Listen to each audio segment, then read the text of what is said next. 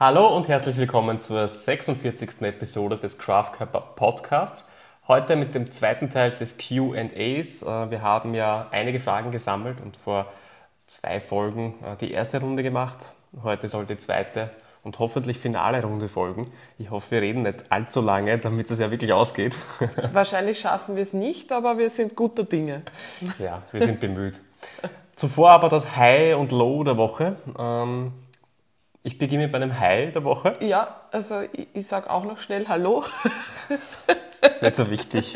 Aber ich bin stark dafür, dass du jetzt gleich zu reden beginnst, weil du hast ja wirklich ein, ein literally ein High der Woche und ja, ja es ist eigentlich mir, ein High und ein Low wirklich gleichzeitig, oder? Mir ging es gut, also mir ging es zuerst schlecht und dann ging es mir gut. Ja, also Marcel, wo warst du am Donnerstag? Wo habe ich dich am Donnerstag hinchauffiert? Also zuerst war ich ganz viel am Klo.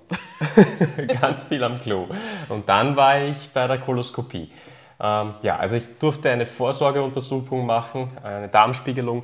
Ähm, ja, etwas vorgezogen. Normalerweise macht man das, glaube ich, erst später, so über sogar, dem 40. oder so. Nein, nein, ich glaube sogar, dass die Koloskopie erst ab dem 50. Mhm. von der Kasse übernommen wird. Kann nicht sein, dass das ein Blödsinn ist, aber mhm. ich glaube, es ist erst relativ spät. Ja, aber, aber aufgrund von familiärer Vorbelastung äh, hat mir die Hausärztin schon eine Überweisung geschrieben und gedacht, passt, das schauen wir uns an, das ist super. Ähm, ja, wie das funktioniert, ähm, man darf sich zuerst entleeren, das heißt, man äh, schluckt äh, diverse Lösungen, trinkt diverse Lösungen, die den Darm entleeren. Ja, hört sich genauso lustig an, wie es ist. Und äh, dann äh, fährt man hin und man man hat die Entscheidung. Also ich glaube, man kann sich auch dagegen entscheiden, ob man das Ganze unter Betäubung machen will oder nicht. Äh, mhm. Ich habe mich für die Betäubung entschieden, weil alle sagen, das ist cool. also ja, gut, die Alternative ist vielleicht eher uncool. Ja. Ist ziemlich uncool wahrscheinlich, weil letztendlich wird ja doch von ja, äh, hinten naja, ich mein, reingeschaut, ja, äh, tief in den Darm reingeschaut, das spürst du natürlich. Und Propofol ist hier das Mittel der, der Betäubung und ja, dass das Zeug wirkt. Äh, dementsprechend, das war mein High der Woche, weil ähm, das Zeug fährt ein und ja, es ist ein angenehmer Schlaf. Also du bist weg und dann wachst du wieder auf und denkst, die Welt ist schön. Du hast wirklich nichts mitbekommen von der Untersuchung an sich? Nein, gar nichts. Ja. Nein, gar nichts. Also das, das Schlimmste an der Untersuchung war tatsächlich, ähm, dass die, die Assistenz äh, mich verstochen hatte, hat meine Ader nicht gefunden, obwohl ich mir extra runtergekattet habe und mir gedacht habe, die, die Vaskularität, die würde helfen. Aber das muss man aber jetzt wirklich dazu sagen. Also ich glaube, du wärst, wärst ja das perfekte Übungsobjekt für jeden Medizinstudenten, für jede ja, Schwester, ja. Anwärterin. Es ist äh, eigentlich perfekt. Ja, ja. aber also, man sieht es so richtig, dass es einfach daneben gestochen Aber das hat. ist dann der Effekt, dass, sie, dass man sich wahrscheinlich denkt, wow, bei dem sieht man alle Adern, da wird es leicht ja. und dann versticht man sich. Also ich kann es schon nachvollziehen, das ist der Druck, der da äh, genau. äh, mitkommt. Ich glaube aber, dass das vielleicht ganz interessant ist, also nicht, dass jetzt vielleicht so viele unserer Zuhörerinnen schon eine Darmspiegelung machen müssen etc., aber ich glaube, das ist schon was, wovor man vielleicht sehr viel Respekt oder auch Angst hat. Also ich meine, das klingt mhm. jetzt nicht sehr mhm. angenehm, aber es war bei Nein. dir extrem, ist also extrem schnell gegangen. Also ich habe den Marcel abgeliefert um, ich glaube 13.30 Uhr war das. Und ich habe mir gedacht, ja, ich setze mich jetzt gemütlich einen Kaffee aus. Und mir gedacht, hm, ich werde mir jetzt einen Eiskaffee holen.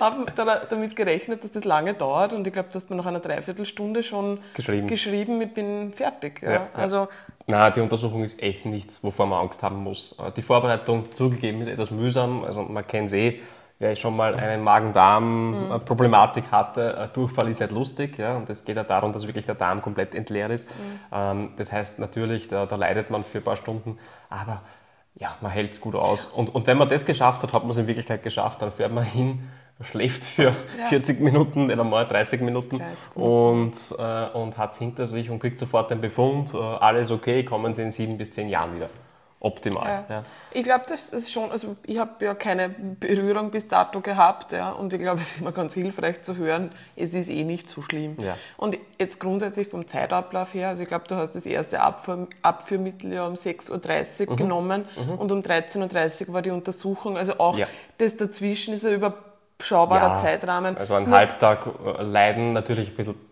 betäubt ist man danach noch, also Wobei ich habe tatsächlich ein bisschen arbeiten können. Also wenn man Homeoffice hat, äh, zwischen den Klogängen habe ich es geschafft, ein bisschen was zu, zu machen. Grüße gehen raus an den Mike. Dein Trainingsplan ist mir sehr stark durch den Kopf gegangen in dieser Zeit.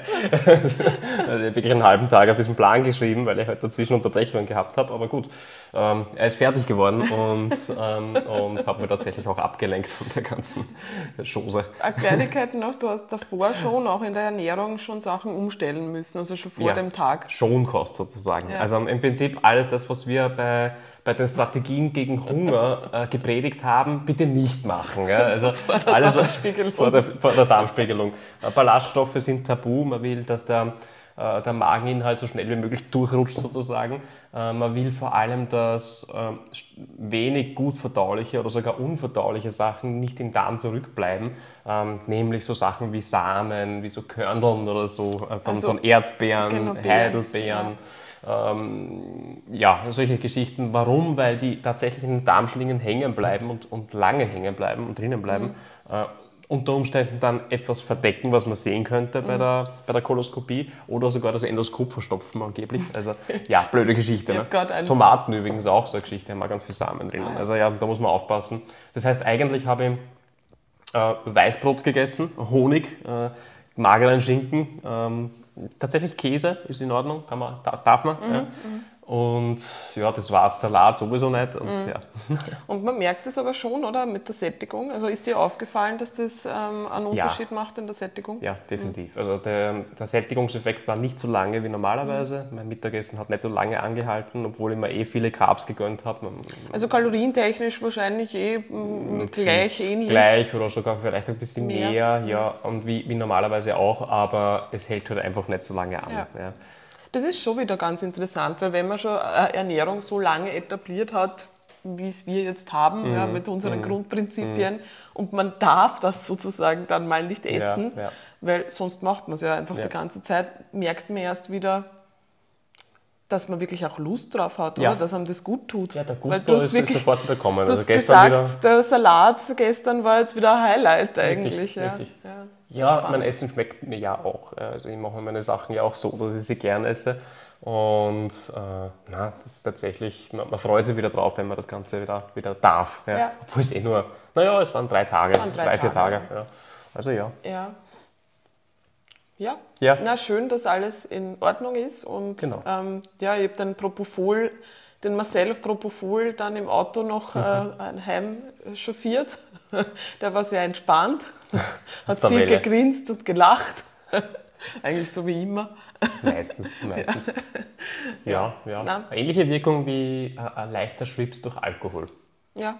Also noch nicht so vor dem Absturz, sondern eher so wirklich ähm, erhebendes, ja. angenehmes Gefühl. Nein, ja. wir wollen da jetzt nicht das Propofol propagieren. Ja. Doch, doch, okay. Marcel schon. Marcel schon. Ja, na, also. Mein Highlight der Woche. Ja, aber wir sind froh, dass alles in Ordnung ist. Mhm. Und ja, ich glaube schon, also nachdem du es angesprochen hast mit der familiären Vorbelastung, was durchaus bei einer Person war, die mm, um die 40, unter 40. Über. Ja, mhm. über 40 mhm. oder knapp über 40. Mhm. Ja, man sollte es nicht unterschätzen. Also ja. auch, in, auch in jüngeren Jahren wenn man, wenn, man, wenn man Bedenken hat, kann man sozusagen bedenkenlos die Untersuchung machen. Ja, ja. ja definitiv. Also nicht, nicht vor sich herschieben, einfach Termin, also das ist eh immer die Sache mit Arztterminen. Mhm. Ähm, man geht nicht hin, bis man einen Termin sie ausgemacht hat. Wenn man den Termin ausgemacht hat, hat man schon, ich würde sagen, die Hälfte geschafft, weil dann ist ja. der Termin im Terminkalender Normalerweise will man nicht unbedingt unnötig Termine verschieben und genau. absagen. Das Beste ist, man kann den Termin nur unter Problemen ab, also nur mit Problemen absagen. Das Schlimmste ist immer, wenn das ein Buchungssystem ist, wo man einen Termin sehr leicht verschieben oder absagen kann. Ja? ja. Das merkt das merke ich bei mir, ja, ja. wenn es die Option gibt, ist man eher dazu geneigt, dann zu sagen, ah, geht sie nicht aus, verschiebe ich. Wenn es die Option nicht gibt, dann ja. macht man es. Es kommt darauf an, was für ein Typ man ist. Ich bin, der, bin, eher der Typ, wenn ich einen Termin gesetzt habe, möchte ich ihn einhalten, original so einhalten, wie er ist. Äh, bis ich mir den Termin wirklich gesetzt habe, das kostet oftmals Überwindung absurd, ne? weil de facto es ist ein Griff zum Hörer oder es ist das Eingeben äh, in Google äh, und normalerweise ist es innerhalb von einer Minute erledigt. Ja. Ja? Termin raussuchen, setzen, äh, Ende. Na, der, Hack, der Hack für mich ist eigentlich bei so unangenehmen Terminen, wie zum Beispiel, also geht zweimal im, im Jahr zur zur Zahnarztvorsorge, Mund, mhm. Mundreinigung, Hygiene, genau. ja genau, Mundhygiene. Ich setze mir immer schon dort direkt gleich ja. den nächsten Termin. Und wenn ich das nicht mache, würde ich es übersehen. Also ich habe jetzt da zum Beispiel letztes Jahr nicht gleich den nächsten mhm. Frauenarzttermin ähm, ausgemacht mhm. und ich habe ihn jetzt eh nachgeholt, aber ich habe gemerkt, ach so, den hätte ich jetzt vergessen, geschoben, machen wir irgendwann später. Mhm. Also mhm. ja, auch da kann man sich selber ein bisschen überlisten, indem man das wirklich gleich fürs nächste Jahr tatsächlich ja. auch wieder fix macht. Gesundenuntersuchung, ja. das Gleiche. Ja. Also die ist einmal im Jahr äh, gratis für, für alle Österreicher. Ich glaube, mhm. in Deutschland gibt es ein Äquivalent. Und äh, ja, und den einfach zu setzen und wahrzunehmen, äh, da kann man ja, kann man einfach viel abwenden, was, ja. was uns sonst überraschen würde. Also Definitiv. nehmt das bitte wahr. Ja, Deswegen habe ich auch meine Koloskopie äh, relativ prominent in den Stories geteilt. Ähm, nicht nur, weil es lustig ist, sondern. Gut, so lustig, ist so schön gewesen. sondern äh, weil ja, das echt keine Sache ist, wo man, wo man großartig was vor sich herschieben muss. Ja. Macht man einfach. Ja, gut, passt. Gehen wir es an, oder? Gehen wir es an mit den, ja. mit den restlichen QA-Fragen. Ähm, Let's do it. Ich starte. Du? Magst du loslegen? Ja. Erste Frage. Warum nehmen manche leichter ab bzw. zu als andere?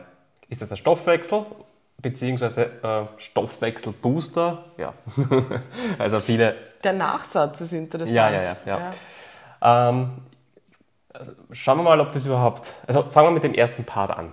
Nee, gibt, gibt es Menschen, die leichter abnehmen und leicht, oder leichter zunehmen? Ist das einmal grundsätzlich so? ich, ich, überlege jetzt so lange, weil das natürlich, damit geht ja einher, dass ich ja bewusst versuche abzunehmen und zuzunehmen, eigentlich. Also ja, grundsätzlich ja. ja, ja. ja. Ähm, ich glaube, was äh, viele, ich weiß nicht, ob diese Person so gedacht hat, wie sie die Frage gestellt hat, aber was man oftmals denkt, ist, und das gibt es ja auch beim Muskelaufbau, das Phänomen, warum fällt es anderen so leichter? Ich glaube, mhm. diese Frage steckt, äh, steckt dahinter. Warum haben es ja, andere leichter als sehe ich? Sehe ich ähnlich, weil ja auch das, die Frage mit dem Stoffwechselbooster dabei ist. Also ja. sozusagen gibt es da noch einen Trick, ja, genau, wie man genau. da was machen kann. Und, und, da ist schon mal die Frage, womit vergleiche ich mich denn? Weil man sieht ja selten, außer mal ein Coach, ja. so stark in das Leben der anderen rein, dass man genau weiß, wie sich diese Person ernährt, verhält, äh, wie aktiv die Person ist und so mhm. weiter und so fort. Das heißt, was man immer sieht, ist ja ein Snapshot ähm, von, von einem, einem Tag einer Person. Genau, äh, zum Beispiel Arbeitskollege, den sehe ich in dieser Zeit, äh, wo ich mit dem Arbeitskollegen zusammenarbeite, ähm, vielleicht nicht mal beim Frühstück, maximal beim Mittagessen äh, und dann trennt man sich auch schon und wieder und das war's. Man ja. sieht, was der Kollege dort isst, mhm. denkt sich, das gibt's ja nicht, der isst für ganz schön viel ja. oder äh, kalorisch ganz schön viel und man denkt sich, wie kann das sein, dass die Person trotzdem so schlank ist zum Beispiel. Genau. Ja. Mhm. Also ich glaube, das äh, ist einmal ein großer Faktor, dass man sich mit jemandem vergleicht, wo man nicht das ganze Bild sieht. Ähm, mhm. Jetzt könnte es sein, dass diese Person ähm, ein lustiges Essensprotokoll hat, äh, zum Mittag sehr, sehr viel isst, äh, am Abend mhm. dann eher fastet, man weiß es nicht. Oder ja. sehr aktiv ist einfach genau. grundsätzlich. Ja. Die Person ist sehr aktiv, die Person geht viermal in der Woche sporteln, äh, die Person, äh, ja, geht laufen, whatever. Ja, könnte ja alles sein, weiß man nicht, sieht man nicht. Ja. man nimmt an, ähm, die, die, Person isst zum Mittag viel, ja, mhm. wobei auch viel relativ ist. Viel in, im Sinne von Volumen heißt ja nicht viel im ja. Sinne von Kalorien. Das stimmt, das wird oftmals von anderen dann kommentiert mit, du isst ja so viel und dabei ist es dann kalorisch gar nicht so viel. Also ja, du sagst grundsätzlich, der Eindruck kann natürlich täuschen, dass sich mhm. eine Person, dass es für eine Person halt einfacher ist, weil die Person vielleicht tatsächlich einen grundsätzlich anderen Lebensstil hat, wo man nicht das ganze Bild sieht. Ja, ja. Das ist oft so, also rückblickend, ich hatte den Gedanken oft, wenn ich mit Freundinnen ähm, zusammen war, ja, in der Schule etc., wo ich mir gedacht habe, also ich war immer eher die, die Person, also ich war nicht die schlankste, ja, in meinem Freundeskreis, ich hatte sehr viele Freundinnen, die sehr natürlicherweise sehr schlank waren. Mhm. Und mir ist es natürlich, man fängt dann an zu überlegen, warum ist das bei mir nicht so. Rückblickend verstehe ich es schon. Ich war relativ, also, ich war relativ inaktiv. Mhm. Ich habe ja Sport nicht wirklich gemocht mhm. ähm, und habe mich gleichzeitig wirklich nicht gut ernährt. Und diese Freundinnen waren definitiv aktiver als ich, schon mhm. grundsätzlich. Mhm. Ja. Und du meinst im, im Verhalten äh, oder, im oder durch Sport? Im, durch, also durch Sport, mhm. ja, ähm, Spaziergänge ja. etc. Ja. ja. Und hatten sicherlich auch eher unregelmäßigeres Essverhalten, einfach mhm. weil Essen nicht so wichtig war, mal eine Mahlzeit gibt etc. Mhm. mhm. Also das kommt dann natürlich dazu. Mhm. Ich glaube aber, wenn wir uns jetzt auf die Frage ähm, zurückbesinnen, nehm, nehmen jetzt wir beide uns als Beispiel. Mhm. Wir sind eh eigentlich ein sehr gutes Beispiel. Mhm. Also da sitzt ja das eine Extrem und das andere Extrem. Mhm. mhm. Und wenn wir beide auf Diät gehen, dann mhm. nimmst du leichter ab. Leichter, was ist leichter? Leichter ist jetzt schneller. Ja? Also grundsätzlich, wenn du ein Kaloriendefizit ähm, dir setzt, ja, dann wirst du mit diesem prozentuell gesetzten Kaloriendefizit, also wenn du dir das jetzt ausrechnen würdest, mhm. Ja, mhm und ich mir das ausrechnen würde mhm. und wir ziehen das beide gleichzeitig durch, ja. dann wäre es wahrscheinlich so, dass du, obwohl das prozentuell alles gleich aufgeteilt ist, dass du schneller Progress machen würdest als ich, ja. weil, und so viel weiß ich jetzt schon über mich, mhm. durch die äh, Prep-Diät ähm, und andere Diäten dazwischen, bei mir ist es einfach so, dass mein Stopf, Stopf, mein Stopfwechsel. Stopf. Den Stopfwechsel, den hatte ich bei der Koloskopie. Also mich gestopfwechselt. Stopfwechsel, das gefällt mir. Ähm, mein, Stopf. Schon wieder? können wir das rausschneiden? Ja, können wir, machen wir nicht. Ich kann es auch nie wieder sagen. Genau, das ist wieder, vorbei. Ich sage jetzt Metabolismus. Du ja. bist jetzt der, der Coach mit, mit Sprachstörungen, der, der immer Stopfwechsel der sagt. Depp, der Deppencoach. Also.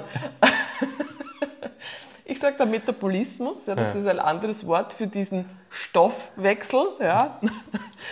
ähm, der adaptiert nach unten. Und da gibt es durchaus ähm, Unterschiede bei Personen, wenn man sozusagen in einem Defizit ist, ob der Körper sich schneller anpasst daran, dass jetzt weniger Energie zur Verfügung ist und sozusagen dem entgegensteuert, indem er mir signalisiert, ich mache jetzt unterbewusst Dinge, die meinen Verbrauch auch senken. Ja, ja. ja.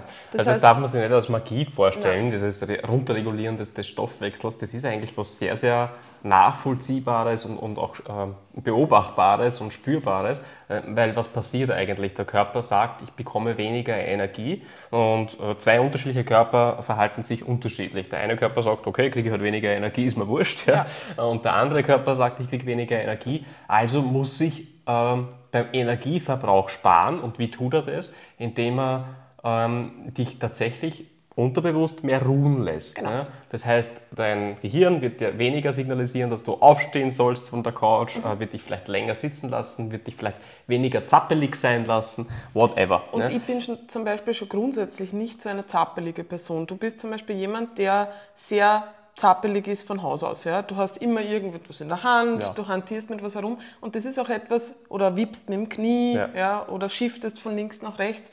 Ich ruhe eher in mir. Ja. Und das ist etwas, was bei dir auch bei einer Diät nicht so schnell verloren geht. Nein. Das heißt, dein Körper brennt da sozusagen durch, durch die, durch die Reserven. Mhm. Und mein Körper sagt, hey, Moment mal, du brauchst Reserven, wir schauen drauf, dass du ja nicht zu viel verbrauchst und das ist etwas, was ich nicht bewusst steuern kann. Ich glaube, das ist ganz wichtig. Und natürlich kann man und bei Leuten, bei denen das langsamer geht, ist es umso wichtiger oder bei Leuten, die halt einen, einen das ist kein kaputter Stoffwechsel, mhm. das ist auch kein zu langsamer Stoffwechsel, das ist einfach ein Stoffwechsel, der nach unten adaptiert. Mehr ist es nicht. Ja. Ja.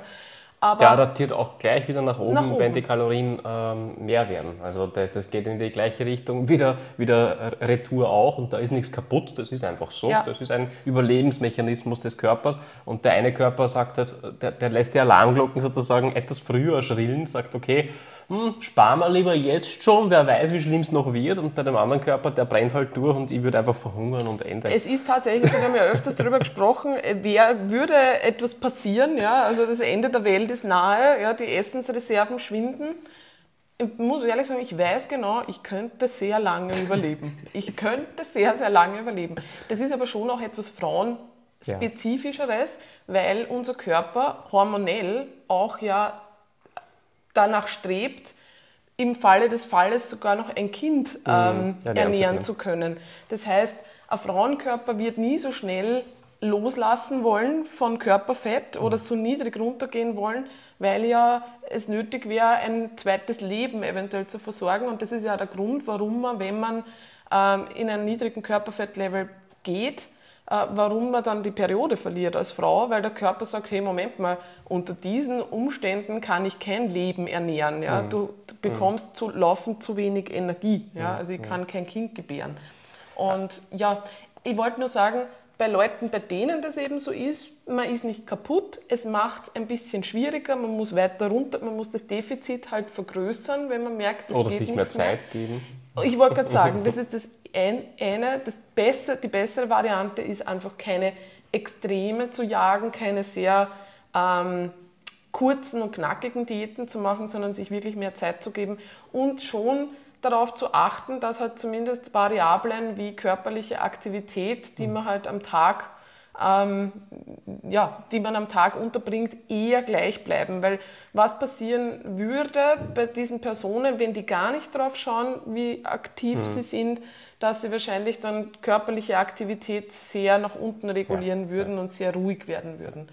Aber Stoffwechselbooster in dem Sinn, weil das auch noch dabei mhm. ist, die gibt es zwar, die gibt es nicht, also alles, was wir jetzt versuchen, gut, ich meine, es gibt wahrscheinlich, ich kenne mich nicht aus bei äh, im Bereich ähm, unterstützter, ähm, wie, wie, sagt man das noch äh, besser als Stoffer? Äh, nicht legale oder rezeptpflichtige äh, Medikamente. Medikamente gibt es natürlich ja. Stoffwechselbooster, die den, ja. die den Verbrauch nach oben treiben. Ja? Mhm. Ich meine, klar gibt es das. Äh, natürlicherweise kann man schon was machen, um den Stoffwechsel zu boosten. Und zwar ist es einmal grundsätzlich Krafttraining zu machen und Muskelmasse aufzubauen. Mhm. Das erhöht den Verbrauch grundsätzlich nicht dramatisch, mhm. aber es hat halt sehr viele positive Effekte. Auf den Schlaf zu schauen zum Beispiel, also wirklich auf Schlaf zu achten, ist auch ein Stoffwechselbooster, weil wenn man nicht gut und nicht genug schläft, dann werden diese Effekte dieser Trägheit und Inaktivität, die man eh schon in sich trägt, noch stärker. Ja, ja. Stresshormon steigt, was ja. auch jetzt nicht unbedingt dazu führt, dass man weiter Körperfett abbaut. Und ähm, eine Sache wollte ich noch sagen, die ich jetzt vergessen habe. Ähm, ich grätsche einfach dazwischen. Eine Sache ist schon äh, auch wichtig, eine gewisse Grundaktivität bewusst zu verfolgen, ist mhm. auch sehr, sehr wichtig. Ja. ja.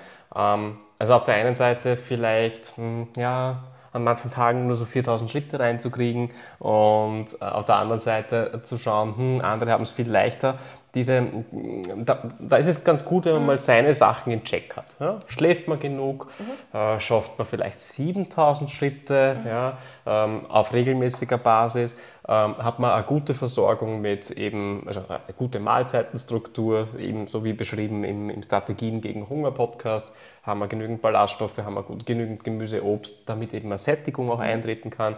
Wenn all diese Dinge in Check sind, auf, regelmäßig, auf täglicher Basis, ja, mit wenigen Ausnahmen, mhm. ähm, dann, wird, dann wird dieser Unterschied schon nicht mehr so groß sein. Ja, Unterschiede gibt es und das Leben ist nicht fair. Wir haben im vorletzten Podcast auch darüber gesprochen, dass äh, es auch genetische Unterschiede beim Muskelaufbau gibt und so ist das eben. Ja, das ist okay. Ein Faktor übrigens, warum unterschiedliche Menschen unterschiedliche Verbrauche haben können, äh, auch bei gleicher Körpergröße, gleichem Gewicht und gleicher Aktivität, äh, ist offenbar auch die Organgröße. Mhm. Äh, größere Organe verbrauchen mehr Energie, das sieht man halt nicht von außen, ja, aber de facto das kann tatsächlich zu signifikanten Unterschieden führen ja. im, im, Kalorienverbrauch. Kann ich was dagegen tun? Kann ich, mich, kann ich meine Organe vergrößern? Bitte tu das nicht. Ja? ich vergrößere meine Leber. Ja, yeah. Oder mein Herz. Um 10 Kalorien mehr zu verbrauchen. Ja. ja. Äh, was auch noch dazu kommt, ich meine, ist ja tatsächlich auch äh, ein Teil des Kalorienverbrauchs, den man an den Tag legt, wird auch dadurch gesteuert, wie viel Essen man zu sich nimmt. Es gibt ja diesen äh, thermischen Effekt des Essens auch mhm. ja, und der mhm. Verdauung. Jetzt ist es natürlich so, dass eine Person, die grundsätzlich schon niedrigeren Verbrauch hat, auch weniger isst, in einem Defizit ja dann noch weniger isst. Das heißt, dieser thermische Effekt des Essens, der gar nicht so klein ist, ich glaube, mhm. es sind 20 Prozent ähm, vom Gesamtkalorienverbrauch, Je nachdem, der, wie die Makroverteilung ist, ja. Genau, mhm. Protein ist Protein grundsätzlich ein, ist ein Stoff, das ähm, ja, mehr Thermogenese erfordert, aber ähm, das bedeutet natürlich, wenn ich eh schon eine Person bin, die mit relativ wenig Essen auskommt, dann in eine Diät gehe und noch weniger esse, dann wird dieser Effekt auch noch kleiner. Das heißt, ich habe es dadurch auch noch ein bisschen schwerer. Und das ist einfach ja. so. Und außerdem ist es natürlich auch so, dass Leute auch hormonell, äh, das ist auch ein genetischer, hormoneller Faktor. Wir haben unterschiedliche Hunger- und Sättigungssignale noch dazu. Mm, ja. Mm. Also es hat nicht jede Person die gleiche Voraussetzung und es ja. ist auch nicht für jede Person, mir gefällt das immer ganz gut, wenn, natürlich liest man immer überall, ja, wenn du nicht abnimmst, bist du dann kein Kaloriendefizit, ja klar, aber es hat nicht jede Person gleich schwer und gleich leicht, ja. so wie bei allen anderen Dingen im so. Leben auch. Ja. Das ist so. Und ja, zum Thema Stoffwechselbooster abschließend vielleicht noch. Von Boostern würde ich Abstand nehmen, mhm. äh, weil die meistens als Nebenwirkung auch irgendwelche äh, Herzschlag erhöhenden äh, mhm. Wirkungen mhm. haben. Das heißt, es kann durchaus auch aufs Herz gehen. Ähm, was es natürlich gibt und der, der, der Hype kommt, das ist etwas, was wahrscheinlich ähm, da bin ich sehr gespannt, was die Medizin äh, und was die Ärzte bei uns damit aufführen. Äh, aufführen? naja. Wolltest du das Wort aufführen ja, jetzt verwenden? Ja, äh, okay. insofern nämlich, dass es ein rezeptpflichtiges Medikament mhm. Äh, gegen Adipositas äh, gibt, ja. das scheinbar gut wirkt. Was das tut, ist, ähm, letztendlich sorgt es dafür, dass die Verdauung etwas verlangsamt wird. Also der, der, Mageninhalt bleibt etwas länger im Magen, wird etwas gleichmäßiger an die Blutbahn mhm. abgegeben. Ähm, die Sättigung ähm, wird durch Botenstoffe im Gehirn auch etwas länger oder, oder höher gehalten mhm. äh, und die Leute haben weniger Hunger ähm, und nehmen dadurch ab. Äh, ja, muss man jetzt aufpassen damit, weil natürlich, wenn jemand mit BMI 30 plus äh, zum Arzt geht, äh, ist, er, ist er oder sie grundsätzlich ähm, qualifiziert dafür, dieses Medikament zu bekommen. Ich weiß jetzt gerade den Namen nicht, aber äh, mhm. vorher gerade drüber gelesen, deswegen spreche ich es an. Mhm. Und ähm, ja, cool, ne? aber es ist halt ein Medikament und ähm, es wird einen gesunden Lebensstil nicht ersetzen. Nicht ersetzen. Ich glaube, das ja. ist schon, ich glaube, dass sowas total sinnvoll ist bei Leuten, die wirklich, ähm, bei schwer adipösen Leuten, ja, ja, um diesen, um diese erst, ich meine, es sind ja halt gesundheitsgefährdende Effekte, die dadurch nämlich genau. abgewendet werden, da macht es absolut Sinn, aber so wie bei allen Dingen ist es immer so, dass halt ja, der gesunde Lebensstil an sich man der zweite immer, Punkt ist, den man sich dann anschauen muss. Man muss immer die Langfristigkeit vor Augen genau. halten. Ja, will ich langfristig von diesem Medikament abhängig sein? Eigentlich nicht. Also wer will sein Leben lang ein Medikament nehmen, wenn er nicht unbedingt muss? Ja? ja. Ähm, und dann ist schon die Frage, okay, was, was kann ich langfristig mhm. tun? Äh, und hier die Ernährung und meine Bewegungsgewohnheiten umzustellen, ist halt das, was nachhaltig langfristig hält. Ja, es ist halt ein Medikament, wie gesagt, um diese bei, ja. bei Leuten, die halt wirklich da in einem, einem schwer gesundheitsgefährdenden Bereich ja, sind, sicherlich sinnvoll. Aber ja, und aufführen habe ich deswegen gemeint, weil das natürlich Natürlich steckt da auch Provision dahinter. Natürlich äh, kann, man, kann man sagen als Arzt, na gut, äh, das ist gesundheitsgefährdend, verschreiben wir es. Äh, ich kriege was dafür. Der, der, Patient freut sich eigentlich, mhm. der will es ja, weil es ja die, die Wunderpille ist. Ja. Ähm, also das wird schon noch interessant werden. Äh, und äh, ja, bin gespannt, ob man irgendwelche Langzeitnebenwirkungen ja. feststellen wird und so. Also ja, deswegen. Aber ja, nicht zu verteufeln grundsätzlich, so ja, wie du auch sagst, das, ja, das, das kann einen Kickstart geben mhm. Äh, und ein, ein verantwortungsvoller Arzt wird wahrscheinlich auch sagen, bitte machen Sie nicht nur das. Ja, ja genau. Was hältst du davon, wenn wir gleich die nächste Frage anschließen, ähm, die jetzt da sehr gut dazu passt, weil ja. ich glaube, das können wir gleich ja. Ähm, ja, mit hineinnehmen. Habt ihr Kunden mit Hashimoto bzw. großen Schilddrüsenproblemen und was hilft denen, ihre Fitness- und Gewichtsziele zu erreichen? Also haben wir, mhm. hatten wir. Ähm, Schilddrüsenunterfunktionen, ja, die sind real und die wirken sich real auch in wenigen, einigen hundert Kalorien Unterschied aus. Ähm, das heißt, äh, diese Person muss vielleicht äh, entweder wenige hundert Kalorien weniger noch essen als eine mhm. andere Person oder hat eben langsameren Fortschritt als eine Person, die vermeintlich ein gleiches Defizit fährt. Also man muss auch tiefer gehen mit den Kalorien. Äh, und wenn also, das nicht geht, muss man sich mehr Zeit geben. Es ja. ist grundsätzlich normalerweise eben der, der, Verbrauch bei diesen Personen ist geringer. Ja. ja. Aber ich glaube, die Herausforderung ähm, bei diesen Personen und ja, ich glaube, die größte Herausforderung ist, ähm, dass meistens ja auch das Hungergefühl größer ist als bei einer ähm, Person, die ähm, diese Themen nicht hat. Also das, das fällt, ich ja. glaube, das ist äh, der, der Punkt, wo, wo man natürlich mal das Mechanische betrachten kann. Ja, ist vielleicht der Verbrauch niedriger? Möglicherweise, möglicherweise auch nicht. Möglicherweise ist es mein Empfinden mhm. und meine Körpersignale, die mir einen Prozess des Abnehmens grundsätzlich schwerer machen, weil die Schilddrüsenunterfunktion ja oft auch mit niedrigen Energielevels ja. einhergeht. Das heißt, die Personen sind oft von Grund auf eher inaktiver, wenn sie nicht darauf schauen, ähm, können sich schwerer dazu aufraffen, Dinge zu tun und haben auch dazu ähm, äh, ja, ein größeres Hungergefühl. Das ist auch ganz ähnlich bei, bei Klientinnen mit PCOS. Ähm, auch da, hm. die die Körperempfindungen sind anders und das ist eine Realität. Und ich finde das oft sehr anmaßend, wenn ähm, in, bei Fitness-Coachings dann gesagt wird, bei der Person ist alles gleich, der Körper funktioniert und das stimmt zwar, ja, der Körper funktioniert grundsätzlich gleich ja. und eigentlich den Leuten dieses Problem absprechen im Sinne von, das existiert nicht. Du darfst mhm. kein Problem haben, weil Kaloriendefizit mhm. ist Kaloriendefizit. Es ist für diese Menschen einfach manchmal schwieriger, ähm, ein Kaloriendefizit, in ein Kaloriendefizit zu kommen und das durchzuhalten. Ja. Und das ist der Punkt, wo wir dann ansetzen. Der Geduld ist das, da auch wieder der sehr wichtige Faktor. Bei mir ist zum Beispiel der Muskelaufbau nicht so schnell vonstatten gegangen. Ich habe einfach längere Zeit gebraucht, um Gleiches zu erreichen oder bin gar nicht so weit gekommen wie andere in der mhm. gleichen Zeit. Ja. Äh, und das ist vielleicht ganz gut vergleichbar. Diese Personen schaffen es nicht in der gleichen Zeit so schnell abzunehmen wie eine Person mit äh, normalen Schilddrüsenfunktionen.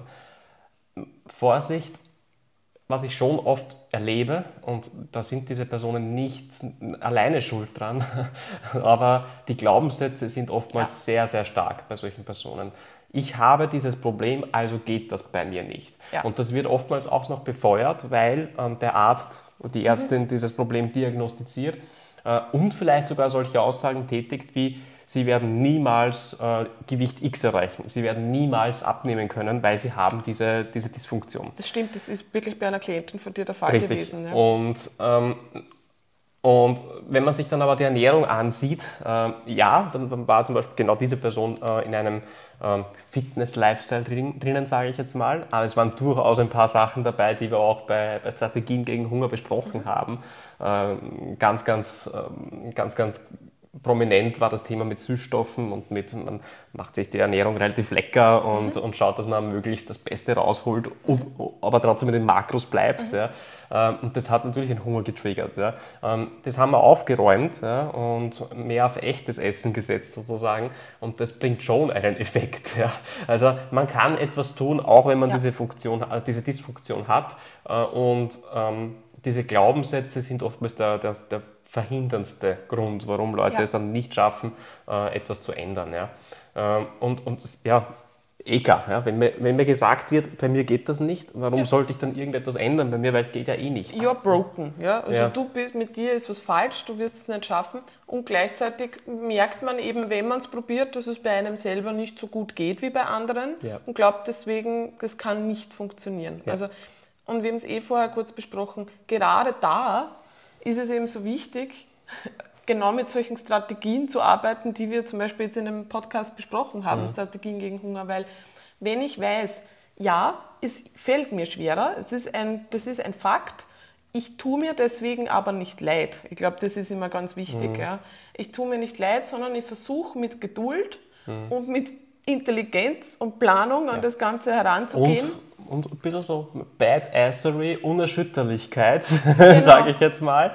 Fuck it, ja, ich habe schwerer, das heißt aber nicht, dass ich es nicht schaffen kann. Genau, ja. und man kann es schaffen, weil ja. man muss einfach nur sich selber noch ein bisschen besser kennenlernen Richtig. und verstehen, ja, vielleicht ist mein Hungergefühl ein bisschen größer, das heißt, ich muss in der Lebensmittelauswahl noch etwas mehr darauf achten mhm. und ähm, ja, mit diesen Strategien eben dagegen arbeiten, mhm. wenn das eben mein Ziel ist, abzunehmen und wenn ich das möchte. Und muss vielleicht noch ein bisschen bewusster auf die Aktivität schauen, weil ich eher dazu neigen würde, zu ruhen. Und das sind die zwei Faktoren, wo man super ansetzen kann und wo es eben gut ist, auf längerfristige Verhaltensänderungen zu, äh, zu, zu achten, ja, zu setzen. Also mit diesen Personen im Coaching geht es ganz stark darum, und das ist mir immer total wichtig, nicht um einen schnellen Effekt am Anfang, sondern da geht es darum, dass wir schauen, wie kann sich die Person vorstellen, sich langfristig zu ernähren, ja.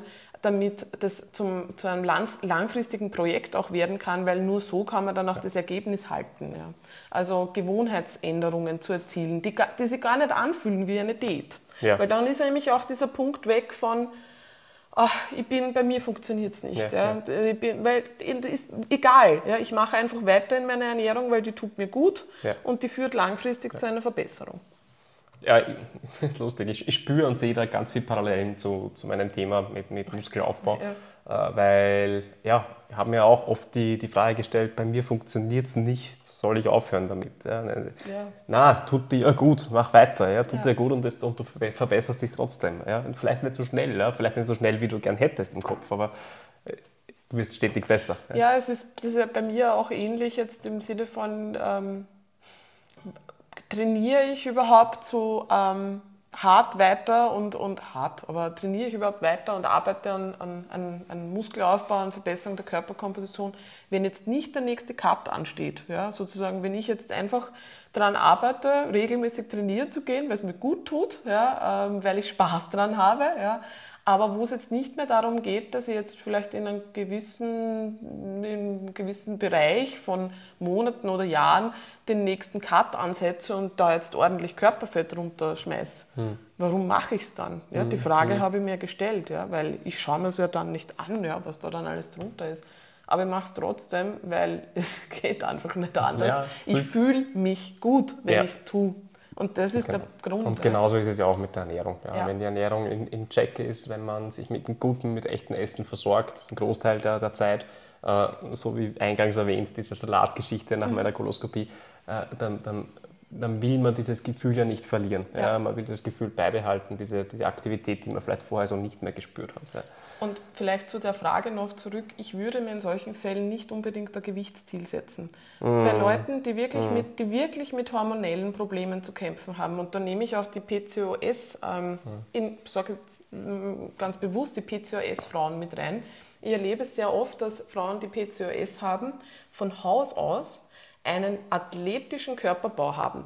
Die trainieren, es gibt Frauen, die haben noch nie wirklich trainiert und haben schon eine grundathletische ja, Knochen und Muskulatur, also Knochenstruktur und Muskulatur. Die werden niemals in dieses Gewichtsschema hineinpassen, ähm, vor allem wenn sie dann noch trainieren, ähm, in, die, das wir haben, ja, um in einen gesunden BMI zu kommen. Das funktioniert bei denen nicht, das wäre auch absolut nicht zielführend. Mhm. Und ich habe im Coaching Frauen zwischen 80 und 100 Kilo, du würdest es nie, nie, ja. nie ja. vermuten, dass diese Frauen ja. im Bereich von 80 bis 90 Kilo sind. Die sehen nicht übergewichtig aus. Und das klingt jetzt vielleicht für viele, ich meine, kommt natürlich auf die Körpergröße drauf an. Nur das Furchtbarste, was man tun kann, ist sich an einer normalen, ja, hormonell, äh, hormonell normalen, an einer anderen, anderen. Frauenstruktur ja. zu orientieren, die überhaupt nicht zum Körpertyp ja. passt. Und ich würde wirklich diesen Personen dazu raten, arbeitet an Gesundheit, an, an, am Wohlfühlfaktor, am Wohlbefinden, an gesunder Ernährung, ähm, an einer Trainingsroutine und nicht mit einem Endziel, mit einem bestimmten Gewicht im Kopf. Das führt nur zu Frust das und das ist auch gar nicht erreichbar. Bei allen Menschen, ja. bei, bei, Männern das Gleiche. Ja, ich, ich, kann mich auch nicht vergleichen mit einem, mit einem Mann, der äh, doppelt so dicke Gelenke hat wie mhm. ich. Ja. Äh, Knochenstruktur ist so maßgeblich dafür, wie viel Gewicht ich auf die Waage bringe, äh, wie viel Gewicht ich auch muskulär auf die Waage bringe. Ja ich werde einfach nur unglücklich, wenn ich mich mit jemandem vergleiche, der Elefantengelenke hat. Das ist einfach, das ist einfach, äh, das bringt halt nichts, der Vergleich. Da vergleiche ich tatsächlich nicht, nicht nur Birnen mit Äpfel, das ist so, das ist so Kirsche mit Wassermelone. Ja, und, ja, ja stimmt. Na, und man, man, muss, also es ist dann besser, mit den eigenen Stärken zu arbeiten, ja. weil gerade die Frauen, die greifen auf der Handel zum ersten Mal an, die bewegen sich ja. begnadet. Ja. Ja. Ich denke mir, das gibt es doch nicht. Ja dieser Sport hat dein ganzes Leben lang auf dich gewartet. Ja, du, jetzt weißt du es. Ja. Ich habe gerade aktuell äh, ähm, eine äh, Frau im Coaching, Mutter von zwei Kindern, vorher kein Krafttraining gemacht, die hat die, die Handel beim, beim ersten Mal Bankdrücken in die Hand. Ich habe nichts ausbessern müssen. Ja. Die hat, das, war wie, das war wie verschmolzen. Die hat die Handel Angst vor der Person. Das war wie verschmolzen. Ja, aber das sind, das sind oft am besten mit den Stärken arbeiten ja. und nicht versuchen, sie in irgendein Schema hineinzupressen, weil ja, das macht unglücklich. Man wird dann nie die Storchenbeine haben oder was auch immer man sich ja. vielleicht vorgestellt hat. Ja. Ähm, darf, ich, darf ich dich begrapschen? Ja, warum? Du hast ein Brusthaar. Darf ich dir eine Brusthaar entfernen? Ja, wenn's, wie war das? Ich glaube, beim italienischen Gericht ist festgestellt worden, 10 Sekunden äh, begrapschen ist in Ordnung. Das ja. waren jetzt zwei. Ja, also du hättest 10 Sekunden auf meine Brust greifen dürfen, ja. dann wäre es noch in Ordnung. Das werden wir heute austesten. Ja. Aber noch nicht vor der Kamera, da geben wir uns noch ein paar Episoden, bevor wir so weit gehen. Das ist auch für den OnlyFans-Account dann. Nächste Frage. Ähm, die ist kurz. Warum kann ich mit richtig fetten Muskelkater nicht schlafen? Also ich würde jetzt mal fragen, wie sich die Person ins Bett legt, ja, also mit, mit welcher, in welcher Haltung. ja, also was ich schon kenne, ist ähm, starke B- und Überlastung mhm. führt manchmal zu unruhigem Schlaf, äh, um die Sache ernst zu nehmen. ähm, das heißt, ähm, ich kenne zum Beispiel Muskelzucken, das kenne ich. Das, kenn ich ähm, das ist so eine ja, zentralnervöse Erscheinung meiner Meinung nach. Das heißt, das Nervensystem äh, wurde belastet und wird, das wirkt im Schlaf noch nach. Ja. Nach dann, dem Deadlift kenne ich das ja, besonders. Deadlift, schwere Beugen können das hervorrufen, Powerlifter kennen das ganz sicher. Also je schwerer die Lasten und je näher ich hier am absoluten Maximum arbeite, desto schlimmer ist es. Es ist bei mir nicht nur Muskelzucken, sondern mich reißt es dann manchmal ja. so extrem, das ist ja, glaube ich, wenn die Atmung kurz aussetzt oder so. Ja, ich habe keine Ahnung. Ich will jetzt keine Fake News verbreiten. Nein, ich, ich habe das irgendwann einmal nachgelesen. Das ist der Grund, warum, der Körper, warum es einen reißt, ist, dass der Körper, glaube ich, Adrenalin ausstößt, weil man in einem so einen starken Tiefschlaf ist, dass sie, die langsam, äh, dass sie der Herzschlag und die Atmung so verlangsamt hat, dass der Körper glaubt, du bist tot und der möchte dich aufwecken. Das habe ich mal gelesen. Ich habe es nicht verifiziert. Jetzt nicht. Wär, äh, irgendwie wäre das eine, Trottelfunktion vom Körper. Das ist eine super Funktion. Der Körper sagt, hey, Moment mal, lebst du? Hallo? Ja, aber in dem Moment, wo der Körper sich eigentlich entspannen sollte und regenerieren. Ja, aber wenn er sich so viel entspannt, dass er stirbt, ist vielleicht nicht günstig. Ja, ja das ist die eine Geschichte. Ein Muskelkater ist schmerzhaft, aber an und für sich, ich meine, ich liege ja im Bett. Das heißt, ähm, ich, ich mache ja im Bett jetzt keine Curls oder, oder, oder Beinpresse oder sonst was, sondern das ist ja der Zeitpunkt für Entspannung. Mhm. Was ich schon kenne, ist das Muskelhitzen. Ah, ja. Mhm. Das heißt, man, man, spürt irgendwie die Hitze in der, in der Muskulatur, die belastet wurde. Das kann unangenehm sein, vor allem so, an so heißen Tagen wie mhm. jetzt. Ja. Mhm. Aber an und für sich sollte der Muskelkater an sich hat mir noch nie meinen Schlaf großartig beeinflusst. Es war immer, es war immer die, diese ähm, Überlastungserscheinungen eigentlich die Sache vom, vom zentralen Nervensystem. Ja. Ich meine, das, wenn man jetzt an die Supplementierung denkt etc., könnte da vielleicht Magnesium helfen. Ähm, mhm. interessante Erfahrung bei mir. Ich habe ähm, Magnesium jetzt einige Zeit nicht genommen, weil noch meine Magnesiumtabletten aus waren und ich habe mhm. sie nicht äh, rechtzeitig nachbestellt. Habe sie jetzt wieder begonnen zu nehmen und habe diesen Effekt jetzt wieder gespürt, den ich vorher nicht hatte, dass ich extrem ähm, ja, extrem wirre, äh, extrem viel geträumt habe und extrem wirre Träume hatte. Mhm. Und ich kann mich erinnern, dass das am Anfang, wie ich begonnen habe, Magnesium zu supplementieren, mhm. dass das äh, ähm, passiert ist. Und jetzt, nachdem ich wieder länger pausiert habe, ist das auch wieder passiert. Ich habe aber trotzdem das Gefühl, dass ich besser erholt bin, also dass der Schlaf erholsamer ja, ist. Ja, also Magnesium also, kann das. Also Magnesium. gerade was so Muskelzucken betrifft, ja. also kann ich nur anekdotisch sagen und habe ich nachgelesen, äh, aber das hilft. Ja. Ähm, ja, ich weiß, diese Frage stellt jemand, der nicht ausschließlich Krafttraining macht, mhm. sondern viel mit, mit äh, ich glaube, Dirt Runs und überhaupt mhm. Ausdauersport beschäftigt ist. Ähm, ich würde da auch eher auf zentralen Nervensystem tippen, ja. als, als wirklich die Begleiterscheinung mhm. Muskelkater, die den Schlaf verhindert. Ja. Ja, ein Thema ist oft noch, ich weiß nicht, ob es die Person macht, aber zu knapp ähm, vor dem Schlafengehen noch Sport zu machen, kann manchmal auch ein Faktor sein. Ähm, mhm. Also das ist, man ist dann natürlich noch aufgewühlt, ja, mhm. das Nervensystem ist noch auf Anschlag und das mhm. braucht dann natürlich auch etwas, bis es wieder runterkommt. Ähm, ja, ist vielleicht auch noch ein Faktor, den man sich anschauen könnte. Ja. Nächste Frage. Mhm. experimentieren die Kraftkörpers bereits mit Lengthened Partials. Bong, bong, bong. Was sind Lengthened Partials? Ähm, die Studienlage verdichtet sich, dass äh, es scheinbar für Muskelaufbau mindestens genauso optimal sein soll, wenn man einen Muskel in der verlängerten Position trainiert, äh, im Gegensatz zu, ähm, zur Full Range of Motion, das heißt über den gesamten Bewegungsumfang. Was bedeutet das? Angenommen der Bizeps. Die verlängerte, äh, gestretchte Position des Bizeps ist im Prinzip der gestreckte Arm. Ja. Die verkürzte Position ist äh, ja, der angespannte Bizeps sozusagen. Ähm, das heißt, für den Muskelaufbau, und wie gesagt, da gibt es jetzt eine Studienlage, die, die, die, die, Hinweise verdichten sich, es ist noch nicht eindeutig bewiesen, aber ähm, es scheint zumindest nicht nachteilig zu sein, wenn man einen Fokus auf diese Lengthened Position legt. Das heißt, für den Bizeps würde es bedeuten, ich trainiere vielleicht wirklich in dem Bereich von, hm, ja, die letzten, letzte Drittel. letzte Drittel, letzten 50 Prozent der Bewegung äh, und gar nicht unbedingt bis Anschlag. Äh, warum sollte das machen? Warum sollte nicht eine komplette Wiederholung eigentlich einfach machen? Ja?